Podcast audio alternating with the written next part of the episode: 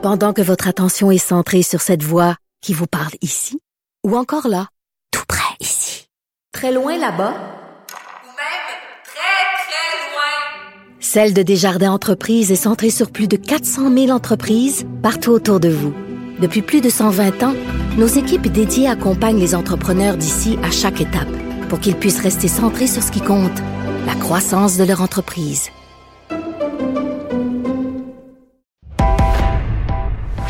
Il connaît tous les dessous de la politique.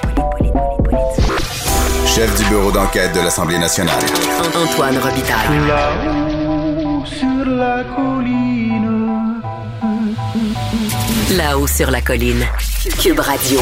On va reparler de l'affaire Trudeau-Desmarais avec un témoin de l'époque. Euh, c'est Claude Morin, ancien ministre des Affaires intergouvernementales du Québec, euh, évidemment de René Lévesque de 76 à 82. Bonjour, Monsieur Morin.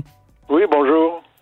Donc, euh, je parlais de sa- cette affaire euh, euh, Trudeau-Desmarais. Est-ce que ça vous a surpris, euh, quelques 50 ans plus tard, d'apprendre ça, que, que donc, euh, m-. Trudeau, euh, père, avait voulu nuire euh, et rendre les choses aussi difficiles que possible pour le Parti québécois, notamment pour le taux de chômage? Ben, que j'ai appris, c'est le, le cas particulier dont vous parlez, là, la démarche auprès de Desmarais. Ouais. Mais euh, euh, je me suis toujours douté que, euh, que Trudeau prendrait des moyens euh, plus ou moins corrects pour euh, lutter contre nous. Euh, ça, ça m'étonne pas du tout. Ça, euh, c'est, un personnage euh, de ce genre-là. Et euh, il y a une chose à quoi euh, euh, personne n'a pas, enfin, j'ai pas vu à nulle part, c'est que le fait que le Parti québécois existe, d'une part, deuxièmement, qu'il soit élu, d'autre part, ça a dû être pour lui un, un choc à son orgueil. Oui. Parce qu'il m'a dit à un moment donné, euh, parce que je le connaissais très bien, je l'ai connu en 58, je le tutoyais même, euh, donc je l'ai connu, et il m'avait dit, de, de quoi tu penses que j'ai l'air d'expliquer à des représentants étrangers euh, qu'il y a des séparatistes au Canada dans un pays comme le nôtre? Alors, ça le... ça, ça, ça atteignait son orgueil. Et ça, c'est une chose que j'ai pas vue dans les commentaires euh, depuis hier ou, ou avant-hier. Il avait Et, euh, annoncé... à le souligner. Oui, il avait annoncé, euh, M. Morin, il avait annoncé, Pierre Trudeau, que le séparatisme était mort, même, je pense. oui, hein. justement. Alors, il était tellement sûr de son coup que euh, ça a dû être un choc pour lui quand on a été élu et probablement une réaction psychologique euh, exagérée. Mais moi, je suis persuadé, aussi vrai que j'existe, que son orgueil a été pas mal secoué et que ça l'a humilié. Mhm. C'est ça, ça, il- pour des raisons irrationnelles, il l'a pas, il ne l'a pas euh, pardonné.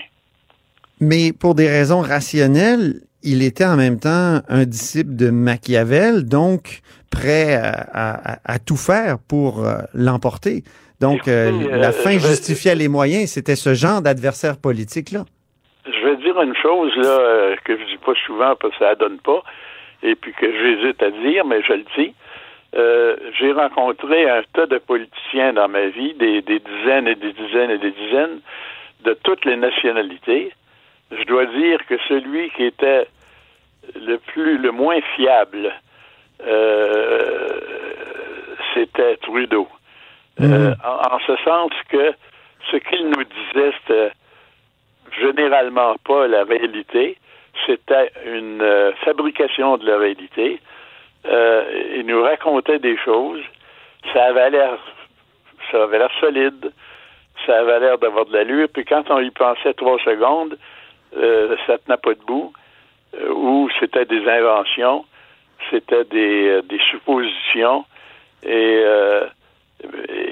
surtout, je pense qu'il était prêt à prendre n'importe quel moyen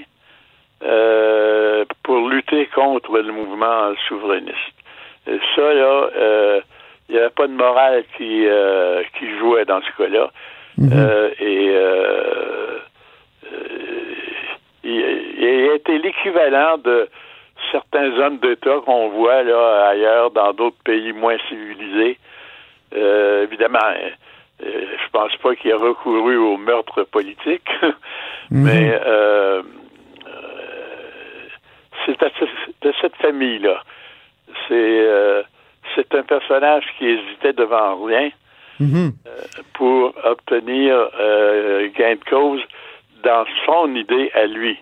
Ce qui est assez clair, M. Morin, c'est qu'il a détourné une de vos idées d'une certaine façon parce que il est embarqué dans la campagne référendaire de 80. C'est vous qui aviez proposé qu'on fasse un référendum qui l'a fait adopter donc en 74 par le Parti québécois, tout ça. Mais en 80, il dit un non va vouloir, va vouloir dire un oui. Puis après ça, vous vous êtes retrouvé à négocier pour euh, euh, finalement rapatrier Ouais, ben la Constitution, euh, puis il vous a exclu. Est-ce que ça, est-ce que c'est pas un coup fourré très grave aussi? C'est euh, c'est l'illustration euh, de, de sa façon de procéder. C'est-à-dire que il pouvait prétendre une chose. Écoutez, le référendum en 80, je parle du celui de 80, là, il nous a dit à nous, les Québécois, si vous votez non, ça va vouloir dire oui. Oui à quoi? Ben oui à un renouvellement du fédéralisme. C'est ça que ça voulait dire. Il n'y a pas d'autre explication. Qu'est-ce que vous voulez que les gens comprennent, la majorité? Ah, ben, ils ont compris que ça serait peut-être une bonne idée de voter non, puisque ça allait ob- obtenir les mêmes résultats que si on avait voté oui. Je simplifie, là. Oui. C'est exactement le contraire qui est arrivé. Bon, quelques années avant, il a inventé l'idée qu'il y avait une insurrection appréhendée au Québec pour faire venir l'armée. Ça n'a jamais existé, ça a été démontré depuis. Ça, c'est un autre énorme mensonge. Ça en est plein dans sa carrière. Mhm. Si quelqu'un prenait la peine d'écrire un livre pour raconter euh, tous les mensonges de taille qu'il a fait euh, au cours de sa vie politique, euh, on aurait pas mal de centaines de pages. Et, je ne dis pas parce que j'étais un que je déteste, c'est pas, pas ça du tout. C'est la réalité. Et c'est ce que j'avance est démontrable par des faits. Par contre, ce qui n'est pas démontrable par des faits, puis ça, j'en profite pour le dire en passant, là, euh, moi, j'ai, j'ai été mis en cause au cours des années parce que j'ai des agents de la GRC qui m'ont contacté à un moment donné dans Oui. un cadre euh, un cadre donné. Oui, Et je suis content que vous abordiez le sujet. Vous avez collaboré avec la GRC, donc Ben, dans les années c'est- 70, c'est même. Le, le mot, le mot collaborer est pas exact, là. Non. Euh, euh, qui est arrivé, ben là, je vais pas raconter toute l'histoire parce que j'en, finirai plus. Euh, Oui. Mais de, toute façon, je l'ai écrite dans des livres Oui, en oui. détail avec bon. Mais euh, j'ai eu des conversations parce qu'ils voulaient me parler. Et moi, je parle aux gens des autres gouvernements. C'était mon métier. Oui, J'étais responsable de ça. vous étiez Alors, ministre des euh, Affaires intergouvernementales. Affaires Ouais. intergouvernementales, c'était ministre des Affaires étrangères en quelque sorte, ou sous-ministre des Affaires étrangères. Bon. Alors, euh, euh, on me parle de choses et autres. Je parle moi aussi. Mais ce qui et là, on a prétendu que j'avais collaboré avec euh, les gens d'Ottawa contre le Québec. Mhm. Ce qui, écoutez, si c'était vrai, s'il y avait le moindre soupçon euh, démontrable que j'aurais manqué à mon devoir par rapport au Québec, vous ne pensez pas que depuis 50 ans, quelqu'un l'aurait démontré, que, ça aurait, que j'aurais eu des preuves là-dessus? Vous Euh, pensez qu'on l'aurait trouvé dans des, des câbles diplomatiques, dans des donc, documents? C'est ça. Il n'y a rien qui a été dit, absolument rien, je mets au défi n'importe qui, de me de démontrer que j'aurais manqué à mon devoir envers le Québec. C'est jamais arrivé. Tellement jamais arrivé qu'ils n'ont jamais pu rien dire sur ce sujet-là, alors qu'ils ont parlé d'un tas d'autres choses. Ça, ça, je le dis carrément. Je ne veux pas passer le- toute l'entrevue à dire ça, mais je voulais en profiter. Et euh, il y a un tas de gens là, qui s'imaginent toutes sortes d'histoires. Mais en réalité, s'il y avait moindrement quelque chose de fondé, si j'avais tort, en somme, dans ce que j'ai raconté, dans ce que j'ai expliqué, ben c'est sûr que ça ferait longtemps qu'on m'aurait contredit. Ça n'a jamais été fait dans presque 50 ans. Euh, J'ai une dernière question sur- pour revenir à Pierre-Éliott Trudeau. Euh, Oui. Est-ce qu'il faut rebaptiser l'aéroport Trudeau selon vous? Moi, je, moi, je le propose. Je, je suis habituellement pas pour les euh, rebaptiser ou enlever des statuts. Je, je trouve qu'on, mais, mais là, j'avoue que Écoutez, dans ce cas, étant donné que c'est encore un effet dans la réalité, euh, la Constitution qui l'a rapatrié euh, unilatéralement, le, euh, son fils aussi qui s'est fait élire avec un nom. donc voilà, je, je, je vous pose la question. L'aéroport. Oui, je débaptiserais. Oui. Sur le coup, je me suis demandé comment je réagirais, mais finalement, oui, parce que il est le symbole, pas vivant, mais visible euh, du mensonge politique. C'est le plus grand menteur politique qu'on a eu au Canada, je pense. De cette envergure, j'entends. Il y en a eu d'autres avant ça, il y en a plein.